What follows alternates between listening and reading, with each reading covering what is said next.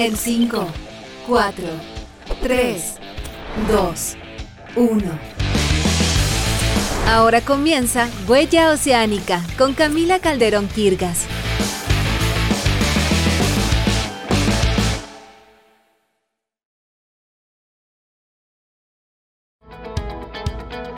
Bienvenidos y bienvenidas a este super lunes, por cierto, muy caótico, me imagino. Espero que todos estén muy, muy bien y que este capítulo de hoy sirva también para subir este ánimo en este día lunes.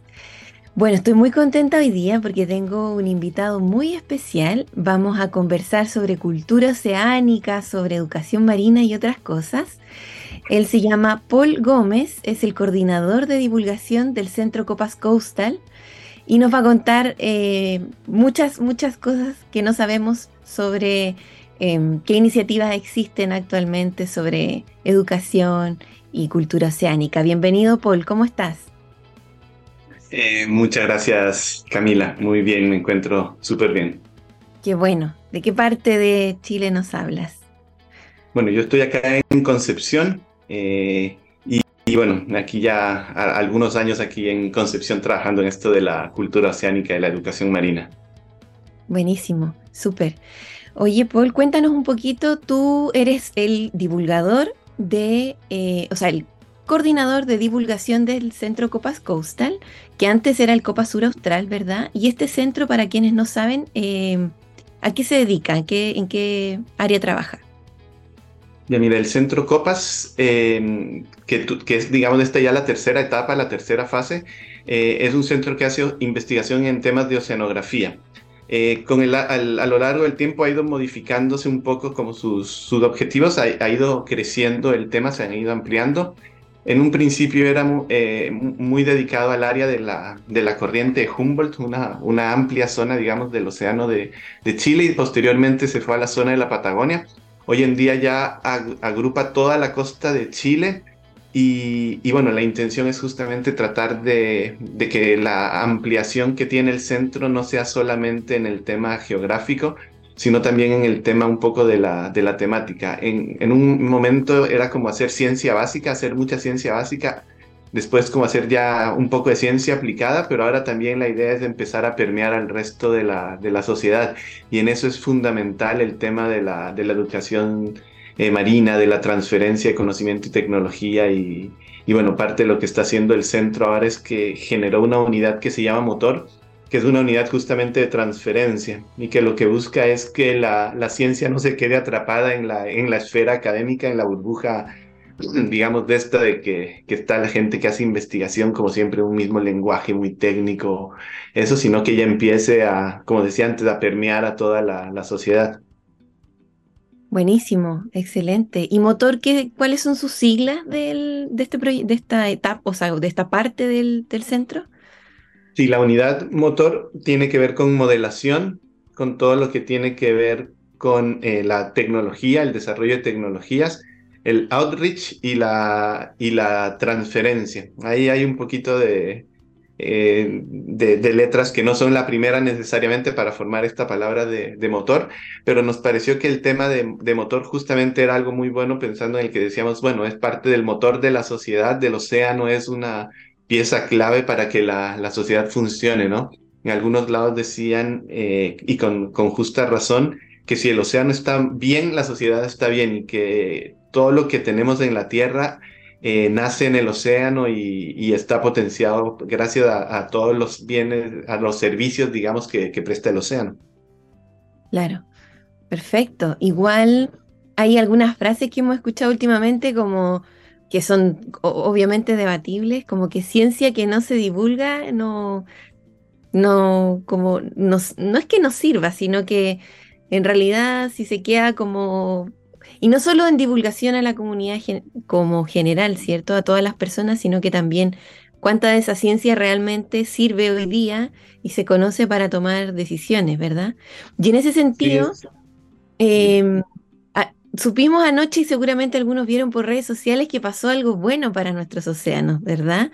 Eh, no sé, Paul, si tú nos puedes contar eh, sobre eso y quizás ver, no sé si tú ¿Sabes de qué forma la ciencia también aporta a esta toma de decisiones? Ya, sí, bueno, mira, el, el sábado por la noche, eh, ya, ya horas de la madrugada, prácticamente pasando a domingo, en, en Nueva York, en las Naciones Unidas, después de una reunión de 38 horas más o menos, llegaron a un acuerdo que se está esperando hace unos 10 años y que tiene que ver con, con, con ya empezar realmente a proteger los océanos. Existe una, una estrategia, digamos, de, de protección del océano y del planeta en general que tiene que ver con el 30-30, que es que se necesita tener protegido el 30% del océano para 2030 y ahora en noviembre para la COP15 eh, ya hubo como una ratificación de eso, que ya no era solo océano, sino también tierra, de proteger el 30%. Y en ese momento eso ya fue como una tremenda noticia y ahora esto, digamos, ya viene como a, como a ratificarlo. Diez años de negociaciones finalmente están viendo sus, sus frutos y tiene justamente que ver con eso, ya el momento en que tú puedes generar áreas marinas en las aguas internacionales, que es lo que, lo que, lo que hacía falta, tú ya puedes pensar realmente en proteger el 30%, porque cuando eh, tú, miras todo el océano, eh, el 30% de, de, todo el océano es solamente es la, es la parte que está, digamos, eh, regida por algún, por algún país. El resto, el 60 y tanto por ciento, casi el 70%, era, eran aguas internacionales y por lo tanto no es que alguien pudiera decir, ya, vamos a proteger eso si, si, si, recuerdan noticias de los últimos años, por ejemplo, está la flota china que, que iba a pescar a, a, zonas cerca de Galápagos, a aguas. Decían, estamos en aguas internacionales, podemos hacerlo. ahora ya no lo pueden hacer tan, tan libremente, ahora va a empezar obviamente una serie de pasos para que esto entre en rigor y van a salir algunas normativas probablemente. Y, y ese tipo de normativas van a evitar por un lado, esto de la, de la pesca en aguas internacionales, ya no puede ser el que, ah, yo tengo plata, entonces yo hago una flota y yo voy a pescar allá, sino que ahora ya, ya, va a haber otro tipo de, de, restricciones para eso. Pero también, por ejemplo, una, una gran problemática y una, un tema que es enorme y que viene en el futuro es todo el tema de la, de la minería submarina. Eh, y no había ningún tipo de regulación realmente lista para, para evitarlo, para regularlo. Y, bueno, esto ya va a permitir que, se pueda hacer. Y por otro lado, también está esto de que ya vamos a poder definir un 30% de las, de las áreas marinas, ¿no? Eh, dentro de este, de este gran espacio de, de, aguas eh, internacionales. Y para poder definir todo ese tipo de cosas, ahí está la ciencia. Eh, bueno, ¿cuáles son los impactos que puede tener la minería submarina? Es algo que puede intentar responder la ciencia. Eh, cuál es el impacto, por ejemplo, de la pesquería en alta mar si, si interfiere con la ruta de alguna especie que sea altamente migratoria. Eh, también lo puede ver la, ciencia. Eh, cuáles son los mejores lugares para poner un área marina protegida y que realmente se proteja, porque no tiene sentido, digamos, que pongamos muchas áreas marinas protegidas y de pronto no estemos protegiendo una zona de, eh, donde se están reproduciendo especies importantes. Entonces, todo ese tipo de información tiene que ser eh, provisto por la ciencia.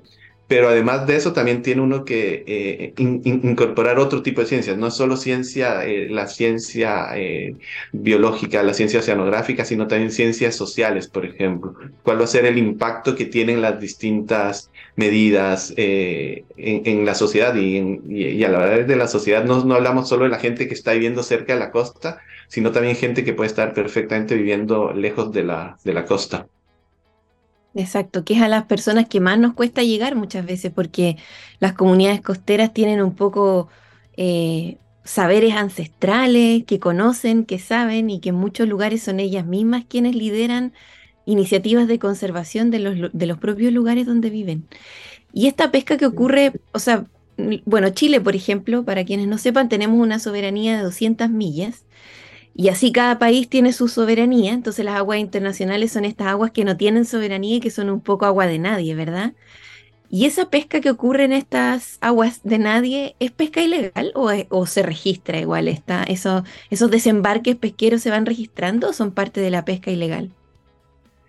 Mira, tienen que, reportar pero no siempre se hace y de hecho eh, eh, gran parte de esa pesca es ilegal y, existen procesos. Por ejemplo, hay muchas embarcaciones que se decían que eran de bandera panameña que llegaban a la zona de Galápagos y, se, y les llevaban combustible, por ejemplo, a, las embarcaciones y se llevaban pesca, pero en ningún momento aparecía reportado ese tipo de, situaciones. Y eso se sabe básicamente por, por, revisiones que se han hecho por, satélite, que se veían embarcaciones que, que iban, que se acercaban ¿Y qué iban a hacer ahí una, una embarcación si no era para proveer combustible? Ellos necesitan en algún momento recargar combustible, por lo tanto era lo, era lo lógico. Eh, es pesca ilegal, por lo tanto, eso, pero qué tanto se informa, mm, no te, no, no te sabría decir, pero el, problema es que, claro, tiene que haber regulaciones y en algunos momentos ellos apagaban, por ejemplo, la, el satélite para que no se sepa exactamente dónde estaban, dónde iban, justamente para evitar revisiones y, eso. Por lo tanto, si, si se preocupan por hacer eso, algo ilegal deben estar haciendo. Exacto, ¿no? Y la fiscalización en, en aguas internacionales y en alta mar también es súper difícil. Qué bueno que existan estas herramientas como satelitales para poder vigilar el, océano y estas malas prácticas. Pero bueno, antes de continuar, Paul, yo sé que tú tienes un, tema para hoy día y vamos a escucharlo ahora. Cuéntanos, ¿cuál es? Sí, es eh, Love is the Seven Wave de Sting. Perfecto, vamos con Sting entonces. Nos vemos a la vuelta. Bueno, esto fue Sting. Muy buen tema, Paul. Muy, muy buen tema. Em, bueno, continuando en este regreso, em, ahora mismo yo decía como cierto esta pequeña explicación de que eh, el, cada país tiene su soberanía en ciertas millas, ¿cierto? Y cuando lo explicamos que puede ser algo súper básico para nosotros que trabajamos en el mar, ¿verdad? En realidad hay un montón de información que consideramos básica que no llega a las personas, siendo un país ah, oceánico, marino, ¿cierto? Con tanta costa, de norte hasta el, hasta el sur y con territorio antártico incluido. Entonces, en ese contexto es que quería conocer y preguntarte, em, ¿qué están como centro haciendo para, para para aumentar el conocimiento que llegue a las personas o en general como qué planes están actualmente desarrollándose a nivel mundial para poder generar una mayor cultura oceánica o cuando hablamos de cultura oceánica de qué estamos hablando realmente. Ya, perfecto. Mira, bueno, en, el centro desde que yo estoy vinculado a esta parte de la divulgación, que ya son más de, más de 10 años, de hecho que estamos en, en esto ya alcanzando los 10 años, eh, siempre tuvimos como un lema que era que Chile es más mar que tierra. Eh, en, ese sentido es algo que uno cuando empieza a, conversarlo con la gente, la gente dice, no, como, ¿de verdad es tanto mar? Sí, bueno, lo que tú decías, las 200 millas y en el territorio insular son 350 millas náuticas las que constituyen el, mar territorial. Por lo tanto, es un, un espacio súper, súper grande. Y hemos ido desarrollando actividades que, que igual han ido cambiando a lo largo del, del, tiempo y eso ha ido cambiando un poco con, con, el mismo concepto de la Ocean Literacy, que es en el, el término en inglés. Y lo digo en inglés básicamente porque la traducción exacta de Ocean Literacy es alfabetización oceánica pero la alfabetización oceánica era un término que se usaba mucho como en educación, como que, hey, tú tienes un, déficit de conocimiento, por lo tanto yo te voy a entregar a ti ese conocimiento.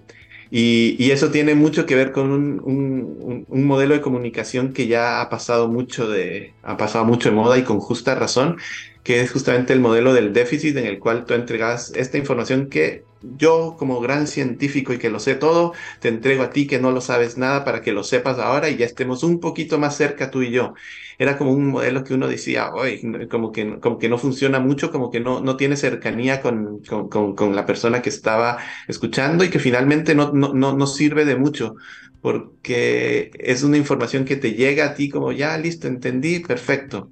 Eh, el término ya de Ocean Literacy cambió por cultura oceánica, porque ahora ya no, ya no está solo la dimensión de la educación, del conocimiento, sino que ya hay otras muchas dimensiones y ya está permeando a otros ámbitos. Por ejemplo, con el tema de la, de la economía azul, que tiene que ver cómo hacemos que, el, que, aprovechemos los recursos que brinda el, el, océano, pero de una manera sustentable, protegiéndolos, cuidándolos, que perduren en, en el tiempo. También empieza a ver todo el tema de la gobernanza, de cómo empezamos a, tener políticas públicas que, funcionen para, por ejemplo, adaptarnos a, la, a, los, al cambio climático, cómo impacta muchas comunidades, todo eso tiene que ver. Y, parte de lo que hace Motor, por ejemplo, con, la parte de, de transferencia eh, a servicio público y a recursos naturales, tiene que ver con eso. Ahora estamos con unos cursos por ejemplo, y de hecho empezando un diplomado que tiene que ver con adaptación al cambio climático en pesca y, acuicultura que justamente trata de entregar algunas herramientas en ese sentido y que es un diplomado en el que va a haber personas de, muchos, de múltiples ámbitos, de muchas disciplinas y la idea es que entre todos también se vaya construyendo un poco la, las soluciones. Existen algunas recetas, por supuesto, que ya que se van a entregar y que se va a decir, mira, hay que hacer esto, esto y esto, pero muchas de las soluciones todavía requieren del conocimiento de la gente de la comunidad y eso es parte de lo que se va a entregar en ese, en ese diplomado. Por otro lado, también tenemos ah, eh, actividades que son ya un poco como a, público, de pronto no especializado como el que puede entrar a un diplomado de estos, sino personas que, que viven, por ejemplo, en una caleta o estudiantes de una escuela, educadores, operadores turísticos eh, en, el, eh, del marinos, digamos, que, que igual les sirve toda esta toda esta información y en ese sentido, eh, una de las cosas que nosotros tratamos de hacer es justamente trabajar con algunas de estas dimensiones nuevas de la cultura oceánica que tiene que ver, por ejemplo, con eh, nosotros hemos hecho cosas como la realidad virtual, realidad aumentada, que son herramientas tecnológicas que permiten ver un poco eh, lo que hay debajo del mar uno de los problemas que hay en el, con, con, las ciencias del océano tiene que ver justamente con que nosotros no podemos ver lo que está debajo de la superficie del océano, no conocemos lo que hay ahí. Es un término que Sylvia Earle hablaba de la ceguera oceánica, ¿no? Este, esta exploradora americana que es tan espectacular, digamos, y que ha hecho tantas cosas por, por la protección del océano, decía eso, nosotros no podemos cuidar el océano básicamente porque no conocemos lo que está ahí. Son muy pocas las personas que son afortunadas eh, como ella y como otras pocas personas de haber visto realmente lo que hay en el fondo del océano y, sentir esa conexión que, que hay. Entonces lo que nosotros tratamos de hacer con estas tecnologías es darle un, un, un acceso a gente que no vive al lado del mar las personas que viven al lado del mar, claramente la mejor forma de conectarse con el mar es en el día a día, con el mar, entrando al mar. Pero hay gente que vive lejos del, del mar, que no puede ir o que su conexión con el mar es solamente las vacaciones. Cuando van de vacaciones eh, por un mes, por una semana, por un fin de semana, esa es su conexión. Hay otra gente que nunca va, entonces a ellos les sirve la, la tecnología. Y eso es un poco de, una de las cosas que, que hemos tratado de hacer pero también hemos hecho otras cosas más. Por ejemplo, ahora estamos con un taller de, de cómics en donde eh, eh, un, tallerista que es súper bueno para los cómics de Ladio, Lagos, el Yayo, está haciendo unos talleres y yo estoy ayudando con todo lo que es los elementos marinos, cuáles son las problemáticas, cuáles son posibles soluciones eh, a esas problemáticas del océano. Eh, y, los niños y niñas van a crear después un cómic que con, con un personaje marino, de pronto un superhéroe, que puede ser perfectamente una niña o un niño, no tiene que ser un superhéroe tipo Aquaman, ¿no? Puede ser alguien con, con, las acciones cotidianas y, bueno, eso es lo que, lo que se puede ir viendo poco a poco. Wow, eh, muchas, muchas iniciativas y adaptables a distintos tipos de público, porque es cierto eso también, como primero hay que tratar de generar esta anhelada horizontalidad, que es muy importante en estos tiempos, yo creo que ya no estamos para para tener esta relación tan, tan vertical, ¿cierto? Que además genera desconfianza. Con la pandemia nos dimos cuenta que cuando la comunicación es un poco muy vertical entre el científico que sabe y la persona común y corriente, generan como instancias de, desconfianza igual. Entonces, como alcanzar esa horizontalidad y, y, trabajarla entre pares y además con otras personas, sobre todo niños y niñas, como tantas herramientas que pueden salir, el vínculo arte y ciencia, porque también el cómics es arte también. Sí, bueno, es parte de lo que, de lo que busca, de lo que, buscamos nosotros como centro y lo que busca en general la, la, la, estrategia de la cultura oceánica a nivel internacional, que es incorporar a otras disciplinas, que no sea solo la disciplina de, la oceanografía, de la biología marina, sino empezar a eh, ciencias sociales, la parte de arte, ciencia, eh, y, y, es fundamental porque, por ejemplo, cuando tú, tú te ponías a imaginar en, en, esta charla en donde alguien empieza a hablar eh, y solamente habla una persona, eh, si uno empieza a hablar, por ejemplo, de las problemáticas que, se está enfrentando el océano, el resultado final puede ser que la gente dice, ¡ay, Dios mío, del fin del mundo! Y puede ser medio sensación apocalíptica y que se va a terminar el, mundo pronto. Y eso, es algo que puede generar, por ejemplo, muchísima ecoansiedad. Eh, todo este término tan de moda ahora que, que, dada la situación del mundo, no sé, hay cambio climático, eh, hay sobreexplotación de los recursos, hay cada vez más plástico y hay gente que dice que va a haber de pronto más plásticos que peces en el océano, la acidificación del océano y tantos otros problemas que uno puede decir, wow, estamos realmente en problemas. Y no sé, uno cuando empieza a ver de pronto las decisiones políticas como que, hey, esto no tiene ningún sentido con toda la problemática que estamos viendo. Entonces dice, yo no puedo hacer absolutamente nada. Yo como persona no puedo estar enfrentando, resolver un problema que es a nivel mundial si los políticos, si las empresas, si todo el mundo no está haciendo algo al, al respecto. Noticias como la del fin de semana en ese sentido son súper positivas porque le dan como una señal, hey, se está haciendo algo, vamos por el buen camino, por lo tanto, al tema de la ansiedad le haría muchísimo bien eso. Y en ese tema, por ejemplo, para lo de los cómics, parte de lo que nosotros hemos estado tratando de hacer es que cuando les damos un problema, también les estamos mostrando algunas soluciones que muy bien pueden haber salido de, niños o de niñas o de jóvenes, digamos, para que vean que, que, incluso ellos pueden hacer algo, algo al respecto. En ese sentido hemos recibido mucho la colaboración de la corporación Yo también, que son amigos de acá de Concepción y que trabajan con todo el tema psicológico y bueno, el tema de la ansiedad ellos lo, lo manejan súper bien, entonces como que nos han dado algunos tips para que cuando hagamos esto de la divulgación no, no, no, no sonemos demasiado alarmista o por lo menos no, no generemos demasiado alarma en el resultado final.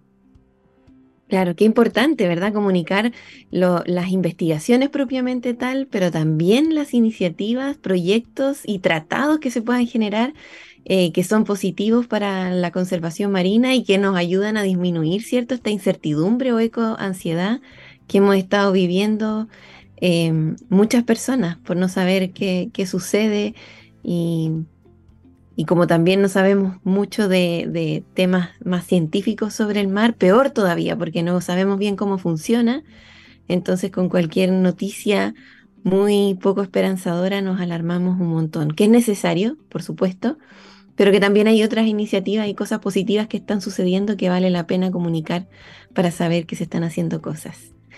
Bueno, Paul, eh, estoy muy contenta de que hayas estado con nosotros acá en el programa. No sé si quieres dar un pequeño mensaje final para antes de despedirnos.